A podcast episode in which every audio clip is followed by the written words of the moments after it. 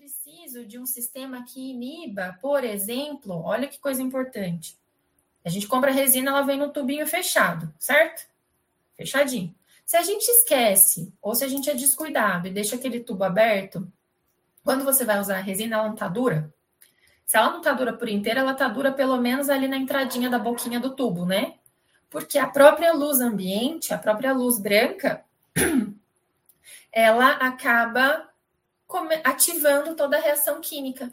Aí dentro dessa, dessa resina tem sistemas de inibidores que inibem esse processo, tá? Então, o inibidor aí é uma, é uma questão também de segurança para o seu material, de controle do seu material, tá? Entre outras particularidades.